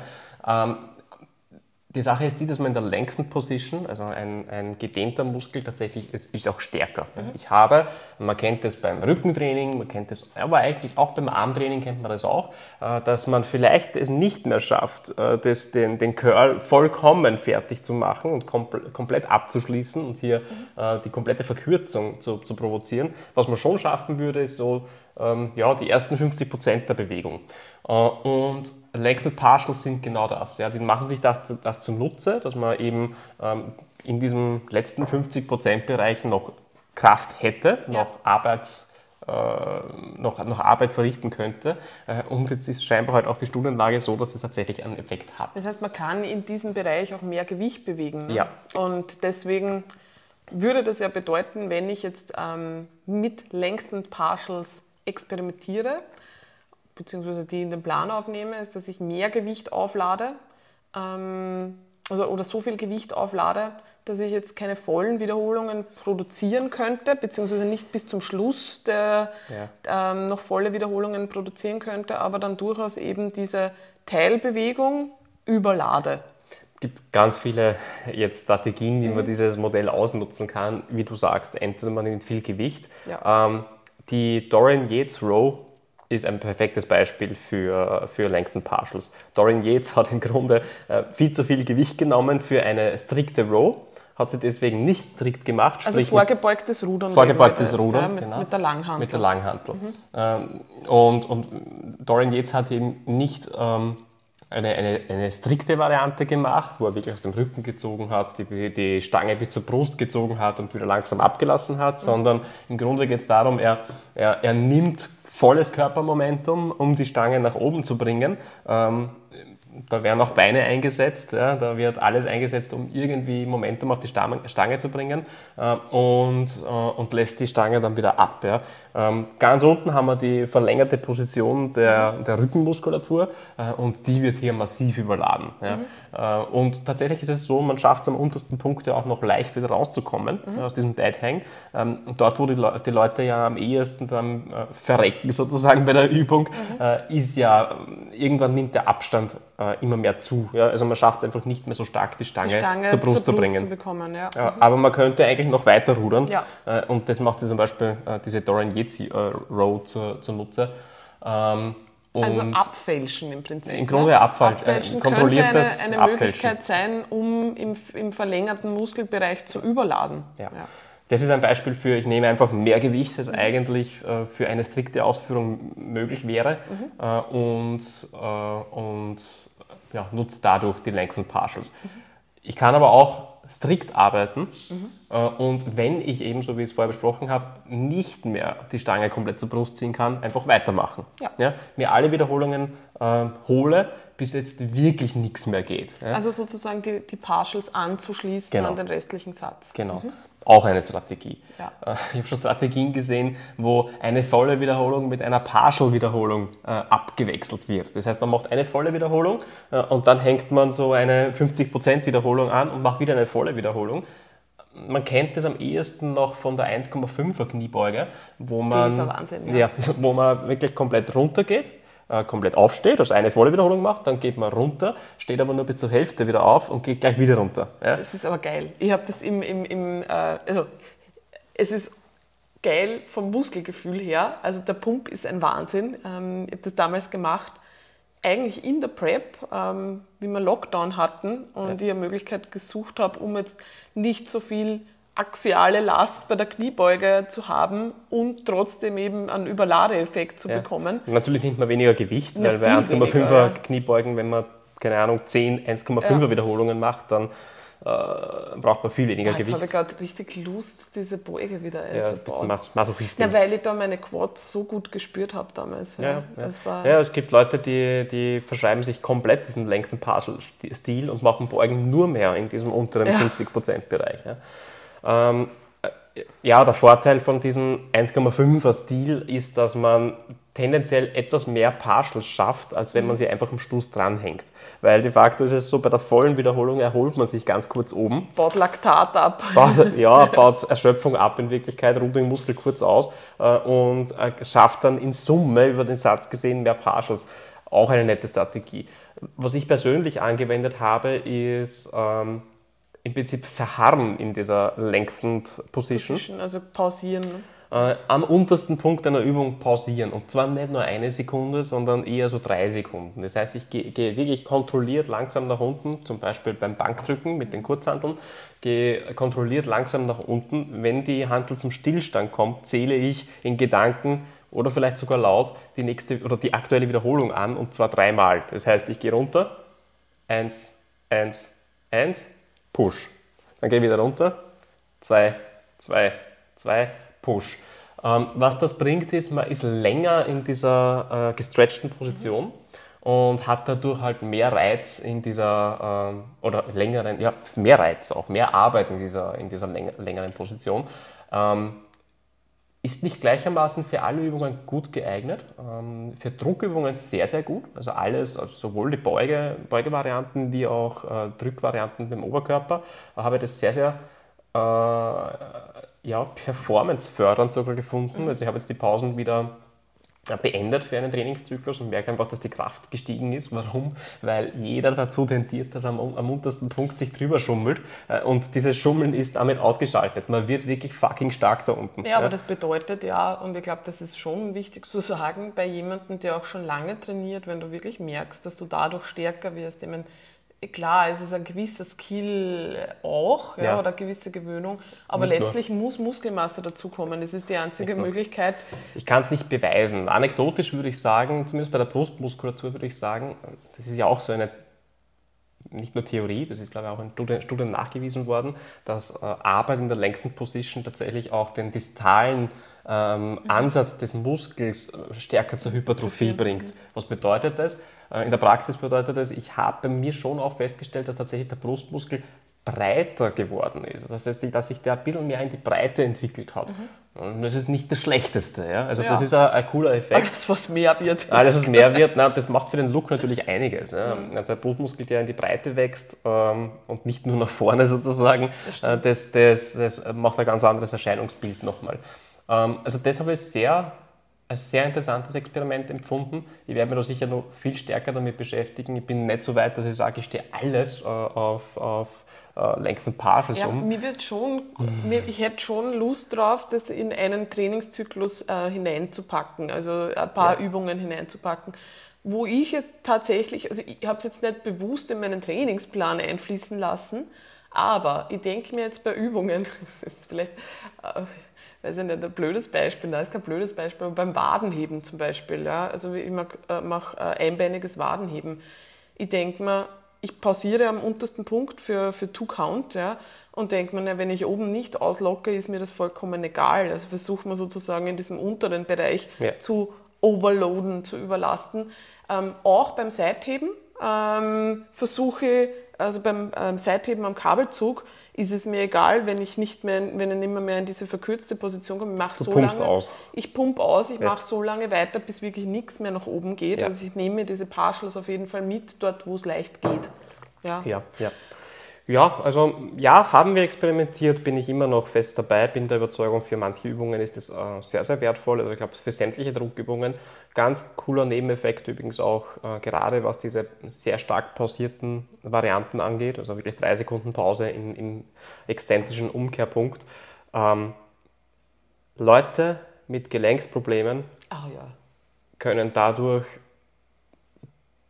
würde ich mich jetzt mal aus dem Fenster lehnen, die Gelenksprobleme ähm, deutlich lindern, vielleicht sogar beheben mhm. ja, ähm, und weiterhin progressiv trainieren. Also ich, die, meine Gelenke, mein, mein, Bewegungsapparat hat sich äh, seit, ja, ich würde sagen, Monaten bis Jahren nicht mehr so gut angefühlt wie in dieser Zeit. Und ich habe das jetzt wirklich lange gemacht. Ich habe das, glaube ich, ein halbes Jahr so lange gemacht mit den ähm, pausierten Wiederholungen wie in dieser Zeit. Klar, man nimmt ein bisschen weniger Gewicht. Ja, man kann natürlich. Ähm, also fürs Ego-Lifting ist es nichts. Nein, ja. Wenn, ich, wenn ich durchs Gym gehen will und möglichst viel Gewicht bewegen will, dann ja, wird das mit der Variante ja. nicht Man wird auch in diesen Varianten sehr, sehr stark. Ja. Es ist tatsächlich so, dass es nicht so viel Unterschied ist äh, zwischen äh, dieser pausierten Variante und jetzt, wo ich eben nur mehr eine Sekunde Pause mache am untersten Punkt. Und ist es nicht, da liegen nicht Welten dazwischen, mhm. aber natürlich die Performance steigt etwas, wenn man das wieder wegnimmt.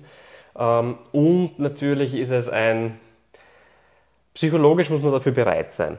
Das ist ein sehr, sehr meditativer Ansatz, was das Training betrifft, weil äh, da, da, in Wirklichkeit ist sich aufhypen, ähm, super aggressiver Heavy Metal, whatever, nicht unbedingt äh, der, der Gemütszustand, in dem du sein willst oder äh, den du brauchst, um in Ruhe da unten zu verharren und die Konzentration zu, zu bewahren. Die Spannung ähm, zu und die Spannung zu bewahren. Ja. Das ist viel reinfühlen, das ist viel äh, ja, bei sich sein. Mhm. Und das ist auch für einen eher roboterhaften Typen wie mich teilweise herausfordernd. Also ich genieße jetzt schon auch wieder die mhm. Phasen, wo ich sagen kann, okay, jetzt haben wir weniger Pausen. Aber wie gesagt, es gibt ja unterschiedliche Strategien. Ähm, Lengthen Partials zu integrieren. Kann man ja, kann man auch auf andere Art und Weise ja, machen. Und wir haben uns eh darüber unterhalten, sowas mal für einen gewissen Trainingszyklus einzubauen, ja. ist, glaube ich, gerade wenn man länger schon trainiert. Ja? ja. Und auch jetzt, ich glaube, das ist ein wichtiger psychologischer Faktor, man wird nicht äh, in äh, vielen Übungen, ja, weil man schon jahrzehntelang trainiert, wird man jetzt nicht mehr so viele Kilos draufpacken können ja. wollen. Das ist ja gar nicht sinnvoll. Ja, das, aber man möchte halt vielleicht trotzdem wieder einen neuen Trainingsreiz setzen und man möchte auch mental was Neues ausprobieren, damit man einfach wieder gerne ins Gym geht, weil man ja. sich einfach herausfordert, weil es Dinge sind, die einem vielleicht schwer fallen und man wird besser wieder. Das also, ist cool kann ich nur empfehlen, ein Trainingszyklus sollte schon zwölf Wochen Minimum sein, um sich ja. Zeit geben, da reinzufinden. Man schafft es nicht in der ersten Woche, auch nicht in der, in der zweiten. Das braucht Wochen, bis man in diesem Stil wirklich Fuß gefasst hat und sich angefreundet hat damit. Und ich würde es auch nicht äh, auf Teufel komm raus bei jeder Übung sofort einbauen, sondern ich würde mir vielleicht pro Trainingstag zwei Übungen mhm. aussuchen, mhm. wo ich bewusst äh, diese Strategien teste, aber dann halt wirklich zumindest zwölf Wochen dranbleiben, ja. äh, um auch wirklich ähm, ja, eine faire Bewertung vor dem Ganzen zu schaffen. Ja. Cool. Coole Frage, danke. Ja, sehr coole Frage. Fitness-Influencer und Bodybuilder nehmen überall, in jedes Restaurant und zu jeder Feier ihr Tapperdosenessen mit. Ist das normal? Äh, und wie reagieren Restaurants da? Würde mich gar nicht trauen, aus vielerlei Gründen. Darf ich da anfangen? Bitte fang an ich glaube, die Annahme, dass das jetzt grundsätzlich jeder Bodybuilder und jeder Fitness, gut, ja, ich weiß ja nicht, Fitness-Influencer weiß ich nicht so viel, aber dass das jeder Bodybuilder macht, ähm, glaube ich nicht. Ich glaube, grundsätzlich, wenn man im Bodybuilding beheimatet ist oder auch wenn man vielleicht ein Fitness-Influencer ist, der das ganze Jahr über sehr lean bleiben möchte, ähm, dann macht man das natürlich in Phasen, wo man halt eher drauf schaut, oder wenn man, wenn man auf Diät ist. Also bei Bodybuildern würde ich jetzt eher vermuten, oder die Bodybuilder, die ich kenne, und ich war ja auch selber Bodybuilder, ähm, das in einer Diätphase zu machen, macht Sinn, wenn man auf einen Wettkampf ähm, hinarbeitet, vor allem in der Schlussphase. Ich würde es komisch finden, wenn ein Bodybuilder in der Off-Season ist, also jetzt nicht gerade auf Wettkampfvorbereitung ist, das trotzdem tut. Da würde ich vermuten, dass da halt eher ein bisschen ein Kontrollthema dahinter ist und ähm, die Person ein bisschen sich schwer tut, wieder ins normale Leben zurückzufinden. Ähm, ja. ja, so, die Frage ist jetzt, also was ist normal und was ist nicht normal. Ich mag niemanden, mag niemanden absprechen oder zusprechen, dass irgendwas normal ist oder nicht normal. Aber natürlich, ein Bodybuilder auf Diät oder ein Fitness-Influencer, der eben versucht, das ganze Jahr über sehr lean zu sein, wird ein Problem damit haben, oft essen zu gehen. Das ist nicht ganz so leicht. Ja. vor allem, wenn es eine eher leichtere Person ist, genau. eher eine Frau ist, genau. weil äh, einfach der Bewegungsspielraum, was die Kalorien betrifft, einfach nicht so groß ist. Genau. Und von dem her ist es aus einem gewissen Aspekt natürlich nachvollziehbar. Die Leute arbeiten auf einen Wettkampf hin. Ja, und wenn es da sieht man halt, was man oft auf Social Media sieht, ist, dass diese Leute dann, wenn es zur Familienfeier geht etc., mhm. da das, die, die Tapperdose mitnehmen. Ähm, so, wie bringe ich das jetzt am besten am Punkt? Ähm, also ich glaube, wie gesagt, ist das normal für gewisse Phasen, wenn gerade viele Auswärtsessen anstehen, würde ich sagen, kann und, das und eine... ich ein hartes Ziel wie einen Wettkampf habe oder der, das Fotoshooting zum ja. Tag X und ich da eine unglaubliche Form präsentieren möchte, eine extreme Form präsentieren möchte, äh, dann ist das nicht nur normal, sondern vielleicht sogar notwendig. Dann ist es vielleicht notwendig, genau. Ja. ja. Wie reagieren Restaurants da? Weiß ich nicht persönlich. Ja, ich glaube, gerade wenn man in einer größeren Runde ist, ist das jetzt nicht das Thema. Ich glaube, was man jetzt nicht machen würde, also ich stelle mir jetzt mehrere Situationen vor. Ich gehe allein in ein Restaurant denke mir, ich möchte schön sitzen, ähm, bestelle mir Cola Zero und packe meine Tapperdose aus. Ich glaube, da wird das Restaurant eventuell ein bisschen komisch reagieren. Ich würde es auch seltsam finden, wenn man zu zweit unterwegs mhm. ist, ja, man hat die Date Night mit dem Partner mhm. und der ähm, eine bestellt sich das, mhm. weiß ich nicht, die, die Pizza, wir waren gestern Pizza essen, mhm. und der andere packt die Tapperdose aus, da bin ich mir gar nicht sicher, bringt das dann so viel, gehe ich dann in ein Restaurant, mhm. ich weiß es nicht, ja. Auch da glaube ich, da würde vielleicht eventuell das etwas komisch kommen, kann einem auch egal sein grundsätzlich, muss man jetzt überhaupt sagen, bei ganz vielen Dingen geht es ja jetzt nicht darum, was denkt sich jemand anderer, sondern was denke ich mir in dieser Situation. Mhm. Warum tue ich das? Ist das jetzt ein Angstverhalten oder ist es tatsächlich nötig? Mhm. Ich glaube, das ist etwas, was mhm. man abchecken muss. Ähm, meistens passiert es dann eher, wenn Leute jetzt wirklich irgendwie in größeren Runden unterwegs sind und eingeladen sind. Ja. Ist meine, es nötig? Vielleicht, vielleicht noch ganz kurz. Ähm, ich möchte mich kurz in die, in die Rolle der, der, Person geben, die das fragt. Ja. Was kann der Grund sein, dass man sich diese Frage stellt und dass man die Frage uns stellt? Das, da wollte ich hinkommen, aber Sehr bitte start, start du mal damit. Genau. Der Grund könnte sein, ähm, dass ich vielleicht dieses Endziel äh, eines fitten Körpers, eines Linienkörpers interessant finde aber mitbekommen habe, dass da viel Aufwand dahinter steckt, zum Beispiel auch die Sache mit den Tapperdosen mhm. Äh, und äh, dieses Ziel daher für mich unerreichbar ist, weil diesen Schritt würde ich nicht gehen mhm. wollen. Das könnte ein Grund sein. Ähm, oder wie ich das zuletzt in einem Check-in gehört habe, eine Klientin von mir wird jetzt immer wieder darauf angesprochen, dass sie abgenommen hat und dann, dann kommt meistens der Nachsatz mit, boah, aber da musst du sicher extrem viel tun dafür, damit du das überhaupt halten kannst und damit das so weitergeht. Und, und sie sagt immer, eigentlich fühlt es sich total leicht an. Ja? Äh, das ist jetzt nicht der Riesenaufwand und äh, dann kommt immer nur so, so ein also verständnisloses äh, ja. Kopfschütteln, weil die Leute das nicht glauben. Mhm. Ja? Ähm, und es ist ein bisschen so ein, so ein Schutzmechanismus. Ich, ich würde mich gerne verändern, aber das, was die machen, ist mir zu extrem, also mache ich es erst gar nicht. Ja die wenigsten Leute brauchen dieses Extrem. Genau, da wollte ich auch hinkommen, ja.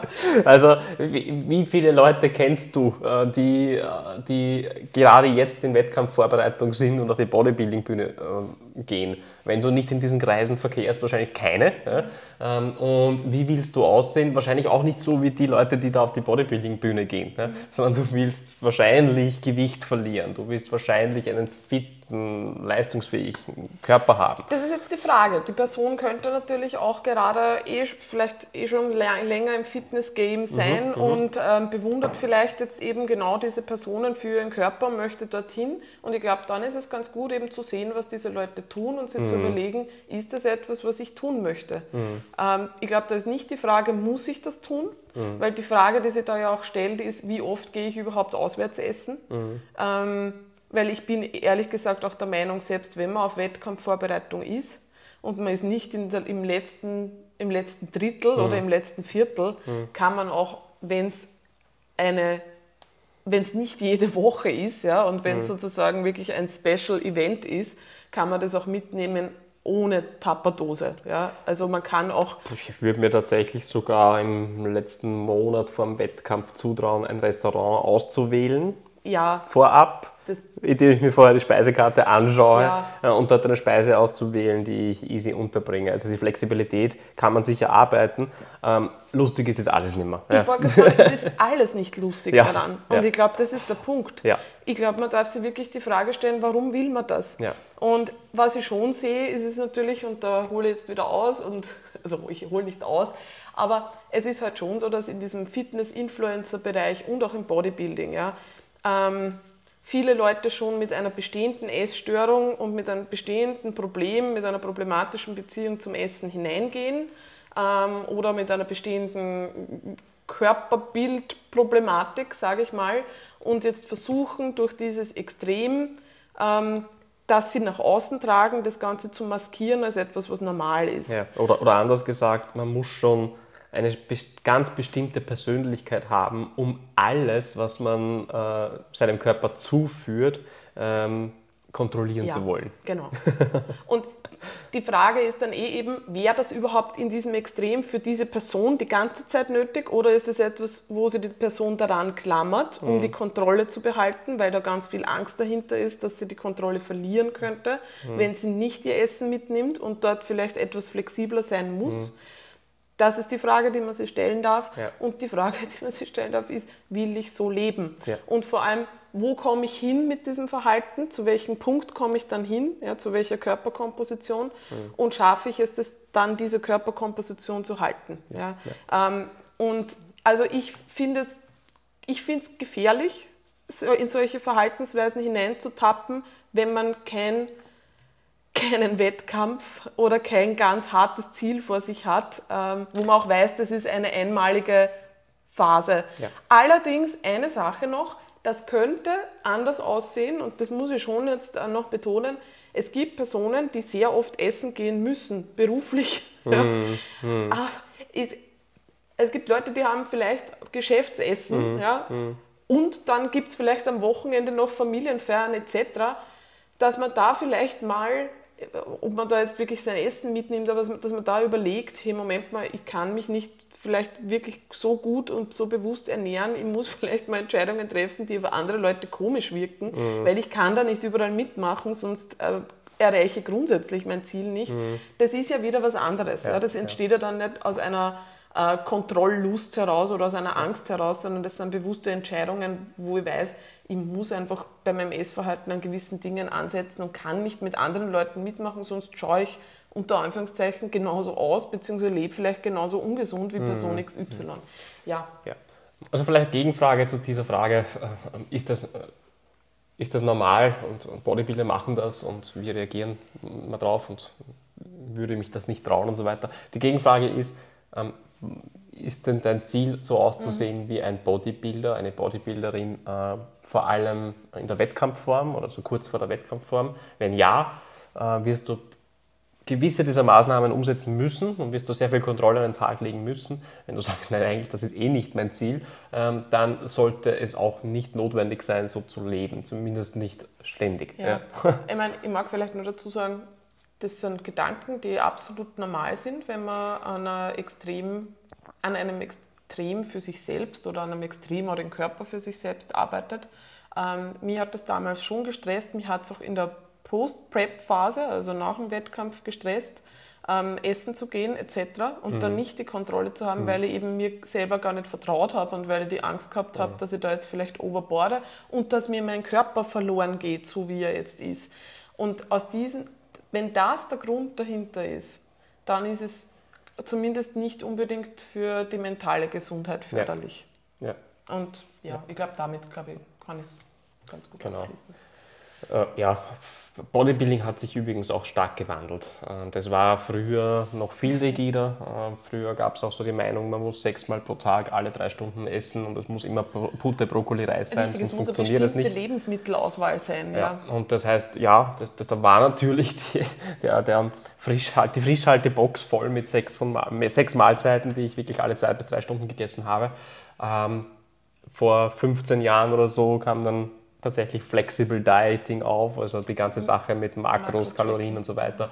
Äh, und das hat sehr viel Entspannung gebracht für viele, die ein ähm, normales Fitnessziel haben sowieso und auch für Leute, die, äh, die erst zwei Drittel bis zu einer, bis zu einer Wettkampfbühne gehen. Äh, also auch hier gibt es starke Entspannung. Also dieses Bild von diesem super kontrollierten, ich habe überall mein Essen mit Bodybuilder, sollte einen auch nicht davon abhalten, in den Sport zu gehen, wenn man das unbedingt will. Ja, weil es ist nicht immer so. Ja. ja. ja. Julia. Ja. Wie hast du es geschafft, deine Essstörung zu überwinden? Hast du auch an Bulimie gelitten? Puh, ähm. Heavy. Heavy Frage jetzt danach. Ähm, ich werde es versuchen, kurz zu beantworten. Ähm, gut, wie hast du es geschafft? Also ich bin jetzt zu dem Punkt, wo ich sage, ich habe meine Essstörung jetzt schon seit längerem wirklich überwunden. Ähm, ich glaube aber grundsätzlich, dass jemand, der mal eine Essstörung hatte, immer wieder darauf achten muss. Ich finde, das ist wie, ähnlich wie beim Alkoholiker eigentlich, ähm, dass man nie wirklich geheilt ist, im Sinne von, man wird sie nie, man wird nie durchs Leben gehen und das wird überhaupt, also Essen, man denkt nicht, nicht mehr über Essen nach. Ja? Und man lebt unbedarft wie eine Person, die nie eine Essstörung mhm, hatte. Mhm. Weil eine Essstörung eigentlich ja ganz stark mit dem eigenen Körperbild und mit dem eigenen Body-Image verknüpft ist. Und ich glaube, was ich jetzt beantworten kann, ohne dass ich extrem ausholen, ja, ohne dass ich extrem aushole, ist, ich habe es dann, ich habe es geschafft zu überwinden, nachdem ich zwei Dinge verstanden habe. Ähm, erste Sache, warum hatte ich eine Essstörung? Also was hat das in meinem Leben für einen Sinn gehabt, dieses Verhalten? Weil man legt ja grundsätzlich nur Verhalten an den Tag, das ähm, einen, das einem bei irgendetwas hilft. Ja, das ist ja kein grundsätzlicher ähm, Sabotageakt an sich selbst, sondern ein Versuch, etwas im Leben in richtige Bahnen zu lenken oder ähm, etwas zu verarbeiten auf eine Art und Weise, die halt nicht wirklich zielführend ist. Also mhm. es ist ein Verarbeitungstool eigentlich. Mhm. Und das hat mir geholfen, also zu das verstehen, warum, das therapeutisch aufzuarbeiten, ist ein großer Faktor. Mhm. Allerdings muss ich auch sagen, die Therapie alleine ähm, hätte es für mich nicht getan, weil ähm, sozusagen nur das Warum zu erarbeiten ist auch nicht ganz ausreichend, weil man schafft, es ist halt ein langer Prozess. Und mit Essen und mit dem eigenen Körper ist man ja die ganze Zeit, also man ist im ganzen, den ganzen Tag mit sich selber konfrontiert. Das ist ja nicht so wie beim Alkohol grundsätzlich, dass ich sage, ich trinke jetzt keinen Alkohol mehr. Ähm, das ist natürlich fucking schwer für einen Alkoholiker, aber ich kann sagen, ich nehme Abstand vom Alkohol. Was bei einer Essstörung schwierig ist, ich kann ja nicht Abstand nehmen vom Essen, weil ich muss ja einfach weiter essen. Ja. ja, ähm, ja. Das heißt, ich bin ständig damit konfrontiert, ich bin auch ständig damit konfrontiert, was andere Leute über Essen denken. Ähm, was wie, ist normal? Was ist normal? Man hinterfragt ja die ganze Zeit, was normal ist. Und ja. es gibt grundsätzlich kein Normal, bin ich auch der Überzeugung. Hm. Es gibt nur gute Gründe, was zu tun und schlechte Gründe, was zu tun.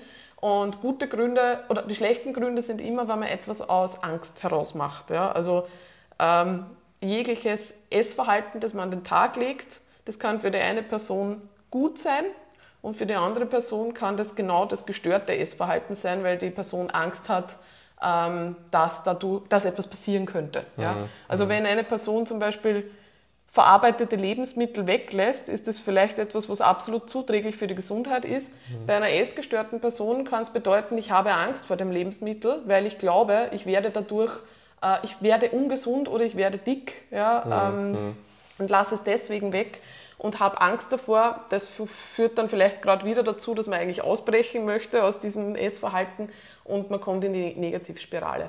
Also ja, mich selbst zu verstehen, zu verstehen, welche Rolle das in meinem Leben gespielt hat, welchen Zweck es hatte, das Ganze auch wirklich als Teil von mir anzusehen und als ein, ein Teil von mir, der mir versucht hat zu helfen in einer Phase, wo ich mir nicht anders helfen konnte, sich selber zu, dafür zu vergeben, das Ganze nicht von sich wegzupuschen und ja, zu, das auch zu akzeptieren, ja, dass das einfach da ist. Ähm, Geduld, weil man hat immer wieder mal Rückfälle. Also in meinem Fall war es ja so, dass das, ich glaube, mein essgestörtes Verhalten hat begonnen, da war ich wahrscheinlich 15, 14, 15. Ich kann mich ehrlich gesagt nicht mehr ganz erinnern an den Beginn. Das war ähm, für mich generell eine schwierige Phase. Aber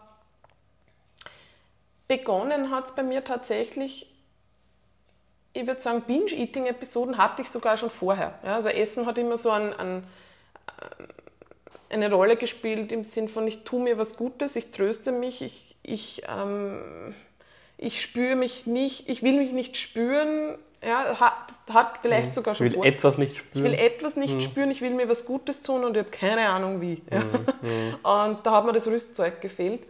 Und das hat wahrscheinlich schon früher begonnen. Das Problem war dann, ab einem gewissen Punkt kommt ja dann das dazu, das führt ja zu was. Ne? Man nimmt zu, man bekommt negative Kommentare ähm, und das war wahrscheinlich schon vor der Pubertät der Fall, äh, wo ich gemerkt habe, so, Moment mal, ich passe jetzt nicht, ja, da mhm. stimmt was nicht mit mir. Jetzt hat man aber diese Methode entwickelt, ich esse viel auf einmal, damit ich mich gut fühle. Ähm, scheiße, das verändert meinen Körper, ich bekomme negative Reaktionen. Was mache ich jetzt? Und das hat bei mir dazu geführt, dass man gedacht habe, ich will, will das Ganze wieder loswerden. Mhm. Ja. Und das hat bei mir zu bulimischen Phasen geführt, schon mit zwischen 15 und 20, sage ich mal. Ja. Ich habe nicht die ich hatte nicht, ich weiß nicht, wie man das klassifizieren soll, ja, aber es war jetzt nicht so, dass ich jetzt ähm, jeden Tag auf der Kloschüssel gehangen bin. Ja. Mhm. Das waren Phasen. Das waren wirklich Phasen, wo ich nichts hatte, also wo es nicht der Fall war, und Phasen, wo es dann wieder aus irgendwelchen Auslösern dazu gekommen ist. Das Interessante im Nachhinein ist, ich habe mir nichts dabei gedacht, also im Sinne von, dass ich mir da Hilfe oder Unterstützung holen könnte. Sowas ist mir nicht einmal durch den Kopf gegangen, ja. ich habe das verheimlicht. Ähm, ich habe das auch jahrelang vor dir verheimlicht, mhm. also ich hatte dann auch noch bulimische Phasen Anfang 20 und das war was, was niemand wusste über mich. Mhm. Ja. Also ich weiß noch, dass ich versucht habe, das halt, das ist halt eh nicht so gut, leicht. Gut zu timen. Jeder, der das kennt, ja. ja. Es ist furchtbar, es hat aber zwei Dinge. Man tötet sich vorher durch Essen ab und das Gefühl danach ist ein Gefühl der Leere und das mhm. war sehr angenehm. Ähm, wenn man versucht, sie nicht zu spüren gerade. Ich weiß, das ist jetzt gerade sehr heavy, aber ich möchte es irgendwie, ja, mhm. vielleicht für die Leute, die sich nicht vorstellen können, die vielleicht auch jemanden kennen, der es hat. Ja, das ist ein, ein sehr, ja, sehr eigenartiger Zustand. Also ich, bin, ich sage es eh immer wieder, äh, komplett, komplett, weiß ich nicht, aber wenig emotionaler Esser, mhm. äh, aber kann das trotzdem sehr, sehr gut nachvollziehen, ja, dass es einen gewissen Zweck erfüllt, ja. weil man ist halt auch äh, beschäftigt. Ja? Es ist egal, welche, mhm. äh, welche Emotionen da auf einen einprasseln ja. und wie schlimm die Umstände sind. Äh, das ähm, ja, gibt einem schon ein bisschen Halt. Erstens einmal hat man ja Natürlich. doch ein Glücksgefühl durchs Essen. Genau, zuerst das Glücksgefühl durchs Essen, ja. dann aber kommt ja das schlechte Gewissen mhm. ähm, und dann werde ich es wieder los. Das heißt, ich habe ein gewisses Gefühl Kontrolle der Kontrolle. Vorher, zuerst habe ich Kontrollverlust und dann habe ich ein Gefühl der Kontrolle. Gut. Ähm, ja, so. Die bulimischen Phasen, mit denen war es vorbei. Und da muss ich sagen, da ist da das Krafttraining also schon eigentlich, ja, ich weiß es nicht mehr so genau. Mhm. Hatte ich wahrscheinlich noch bis zu dem Punkt, wo ich mit dem Krafttraining gestartet habe, so 27, 28, ähm, hatte ich wahrscheinlich auch noch welche. Ich kann mich mhm. nicht mehr so genau erinnern, ehrlich gesagt. Das ist etwas, was man ja auch gerne vergisst. Ähm, Krafttraining hat mir dann geholfen, die Bulimie hinter mir zu lassen, tatsächlich, ähm, weil ich dann eine andere Art der Kontrolle bekommen habe. Ja. Also hm. ähm, hab, das Krafttraining hat mir geholfen, mal zu sehen, ich möchte aufbauen, ich mhm. möchte Muskulatur aufbauen. Am Anfang war er dann noch weiter auf Diät. Dann bin ich ins Makro-Tracking hineingekommen. Das war auch sehr, das war hilfreich, weil durch diese Art der Kontrolle habe ich nicht das Gefühl gehabt, ich muss das jetzt durch die Bulimie lösen. Ja. Ähm, habe das eine Zeit lang dadurch maskiert und ich habe immer im Hinterkopf gewusst, Julia, das ist noch nicht, du hast es noch nicht erledigt, ja, du bist noch nicht fertig. Und hatte dann schon, weil ich noch weiter versucht habe äh, zu diäten, ja schon weiter ähm, dann auch Binge-Eating-Episoden. Also Binge-Eating hat mich dann noch begleitet. Mhm. Ähm, ich habe dann halt trotzdem war ich dann zumindest meinem Körper gegenüber schon so gut eingestellt, dass ich mir gedacht habe, okay, ich tue mir das nicht an ja, ja, und werde ja. das wieder los, weil das ich möchte morgen trainieren gehen. Das passt der Philosophie zum Krafttraining halt nicht, aber wenn wir den Körper versorgen und möglichst ja. leistungsfähig halten, da kann man nicht äh, genau. die Nährstoffe loswerden. Also das war schon mein Retter, muss ja, ich sagen. Also ja. das Krafttraining war mein Retter. Allerdings habe ich dann eben versucht, durch ja, Kalorien, Makro-Tracking halt noch eine gewisse Art der Kontrolle auszuüben. Und ja, ich, es war grundsätzlich, ist ein Auf und ein Ab. Ja, und es hat Phasen gegeben, da habe ich das Gefühl gehabt, ich habe es schon im Griff, wo ich nachher jetzt weiß, ich hatte es noch nicht im Griff, aber es ist mir halt schon so vorgekommen. Aber der Punkt, glaube ich, der absolut darunterliegende Punkt, und ich wollte es nicht wahrhaben, ja, ich wollte immer eine Lösung für meine Essstörung. Ich wollte eine Lösung mit, diese Ernährung brauche ich. Ja. Mhm. Ähm, ich kann mich erinnern, ich dachte, vielleicht muss ich, brauche ich die perfekten Makros, ja. vielleicht brauche ich ja. was auch immer ich habe immer versucht, mechanische Lösungen zu ja. finden. Ja, also kein, kein, Tool der Welt hat das gelöst. Nein, auch nicht, auch nicht Bodybuilding an sich. Und ja. deswegen, also auch nicht die Aufbauphase im Bodybuilding hat auch nicht dazu geführt, dass ich nicht über Essen nachgedacht habe. Ja. Also dann, es hat gut getan, weil ich bewusst heute halt mal wirklich mir mehr gegönnt habe und ähm, und den Körper auch dafür gefeiert hast, dass der dir so viel zurückgibt. Richtig, ich habe ja. gedacht, jetzt kann ich mal ohne ge schlechtes Gewissen Körperfett aufbauen, weil ich baue ja auch Muskulatur auf. Ja. Das ist super, Essstörung überwunden. Leider, ich habe es eh im letzten Podcast gesagt, wenn man aber dann eigentlich schon wieder daran denkt, dass man das Ganze ja wieder runterräumen wird im nächsten Cut, fängt der Kreislauf ja von vorne an. Ja. Und ähm, ich glaube, der Punkt, eben der, der schlagende Punkt ist das Thema Body Image. Vor, wovor habe ich Angst? Mhm. Ja? Ähm, warum habe ich Angst davor, loszulassen, nicht so viel Kontrolle aufzuwenden, so dass es mir so grundsätzlich gut geht? Mhm. Darf ich eigentlich einmal auch ein bisschen locker lassen? Mhm. Ja? Ähm, was heißt locker lassen überhaupt für mich? Und warum, ist mir, warum klammere ich mich so dran fest, vielleicht einen leaneren Körper aufrechterhalten zu wollen, obwohl der für mich schwer haltbar ist und obwohl der vielleicht zu Verhaltensweisen führt, ja. die meine Essstörung wieder ja. triggern und die eigentlich vielleicht auch Teil meiner Essstörung sind. Und ich habe mich so dagegen gewehrt. Ich kann mich erinnern, ich habe in der ich hab Literatur ohne Ende verschlungen zu dem Thema und überall ist gestanden. Achtsamkeit, Meditation, Arbeit am eigenen Körperbild Selbstmitgefühl, äh, Empathie gegenüber sich selbst. Mir ist die Kehle zugeschwollen. Ich mir dachte, so ein Bullshit. Der Körper gehört kontrolliert. Man ist voll, wenn man, den, wenn man sich wenn man tut, was der Körper einem sagt, etc. Ja. Ich habe mich, mich gewehrt, das waren sicher, das war ein Zeitraum von zwei Jahren, wo ich immer, wenn ich nachgelesen hatte, genau diese Wörter, immer wieder diese Schlagwörter, mir dachte, ah, das ist alles so wuhu und na, das brauche ich nicht und ich kann das anders. Und es ist, jetzt bin ich an dem Punkt, wo ich verstanden habe, ich brauche genau das. Ja. Und ich bin aber sehr froh, also ich habe jetzt wirklich, ich glaube, so seit die Kombination aus meiner Therapie, also ich sage mir jetzt, der, der, letzte, der Zeitraum der letzten zwei Jahre, ähm, vor allem nach der Wettkampfvorbereitung, war der heilsamste in meinem ganzen Leben weil ich eben angefangen habe, mit mir, mich mit mir selbst zu beschäftigen und mit dem Warum dahinter und mit ähm, mir solche Fragen zu stellen, die mir vorher halt nicht gestellt habe. Ja. ja. Ich kann mich erinnern, eine, eine Frage meiner Therapeutin war, weil ich gesagt habe, ich trauere der Phase, wo ich mich so unter Kontrolle hatte und an diesem, an diesem perfekten Körper gearbeitet habe, auch irgendwie nach. Ja, weil das war da habe ich ein Ziel gehabt mhm. und das war super. Und ja, auf der einen Seite habe ich gemerkt, eigentlich tut man das jetzt nicht hundertprozentig gut.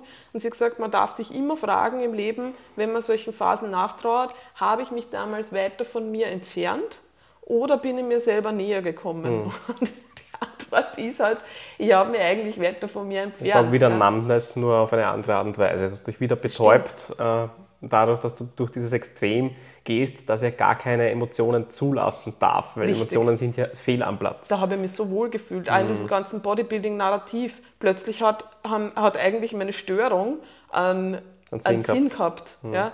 Meine Störung war, ich möchte mich bestmöglich kontrollieren. Na klar, das ist Teil vom Sport. Da muss ich mich ja so ja, kontrollieren. Ja. ja. Da bin ich dedicated, da ja. werde ich dafür bewundert, äh, weil ich solche Dinge tue und weil ich alles ganz genau track und weil ich meinen Körper unter Kontrolle halte. Das heißt, man sucht sich ja genau das, wo man merkt, ah, da, da, das hat einen Namen. Ja, das mm. ist, das ist ich bin dafür so. geboren. Ich bin dafür geboren. Ja. Und das bitte, ich, ich mag es schon dazu sagen, nicht jede Person, die Bodybuilding macht, hat eine Essstörung, aber es fühlen sich viele Leute, die eine Essstörung haben, zum Bodybuilding hingezogen. Das ist Korrelation und Causation ist was anderes. Ja. Aber ja, die letzten zwei Jahre waren sehr hilfreich. Ähm, habe auch ein neues Coaching begonnen, ähm, wo es jetzt eben darum geht, solche Dinge zu tun, die mir gut tun. Ähm, sowas, äh, Meditation mache ich eh schon auf regelmäßiger Basis, aber mir auf mein Nervensystem zu stützen, zu schauen, wie reguliere ich mich selbst.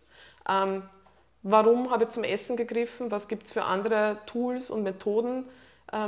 Wenn Food Focus zum Beispiel aufkommt oder wenn ich viel über Essen oder meinen Körper nachdenke, das wirklich als Chance zu nutzen, zu sehen, was brauche ich denn eigentlich gerade, was fühle ich gerade, das ist tatsächlich sehr hilfreich und von diesem mm, sehr mechanischen Abstand zu nehmen ähm, und von diesem Zahlenfokus auch Abstand zu nehmen, das ist halt mein Weg. Ja? Ähm, für viele Leute ist das der Weg, mal überhaupt hinzuschauen auf ihre Ernährungsweise, auf ihre ähm, auf ihre Bewegung, auf ihr Training. Ja, die Frage ist, ist was, ist der, was ist der Auslöser für, für problembehaftetes Essverhalten? Was ist der Auslöser für meine Binge-Attacken zum Beispiel? Ja? Es, ja, es ist immer Body Image eigentlich. Das ist der dahinterliegende Punkt. Man hat Angst, den Körper nicht zu kontrollieren. Man will restriktieren, mhm. man will sich einschränken, weil man Angst hat, dass man sich negativ verändert, mhm. weil mit dieser Veränderung so viel verbunden ist, ja, wie gehe ich nach außen, wie habe ich meinen Körper unter Kontrolle, wie zeige ja. ich mich, dass ich das versuche, über das Essen zu lösen. Mhm.